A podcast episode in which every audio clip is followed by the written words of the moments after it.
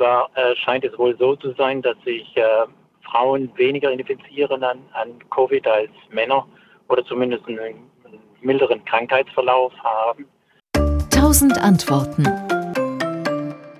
Da muss man auch wieder genau das Gleiche sagen. Genau weiß man es auch wieder nicht, äh, wie so vieles in dieser Pandemie. Äh, da wurden viele Hypothesen aufgestellt. Ähm, auch in China war das so. Da wurde dann argumentiert, ja, in China haben Männer äh, viel häufiger, sind viel häufiger Raucher als Frauen.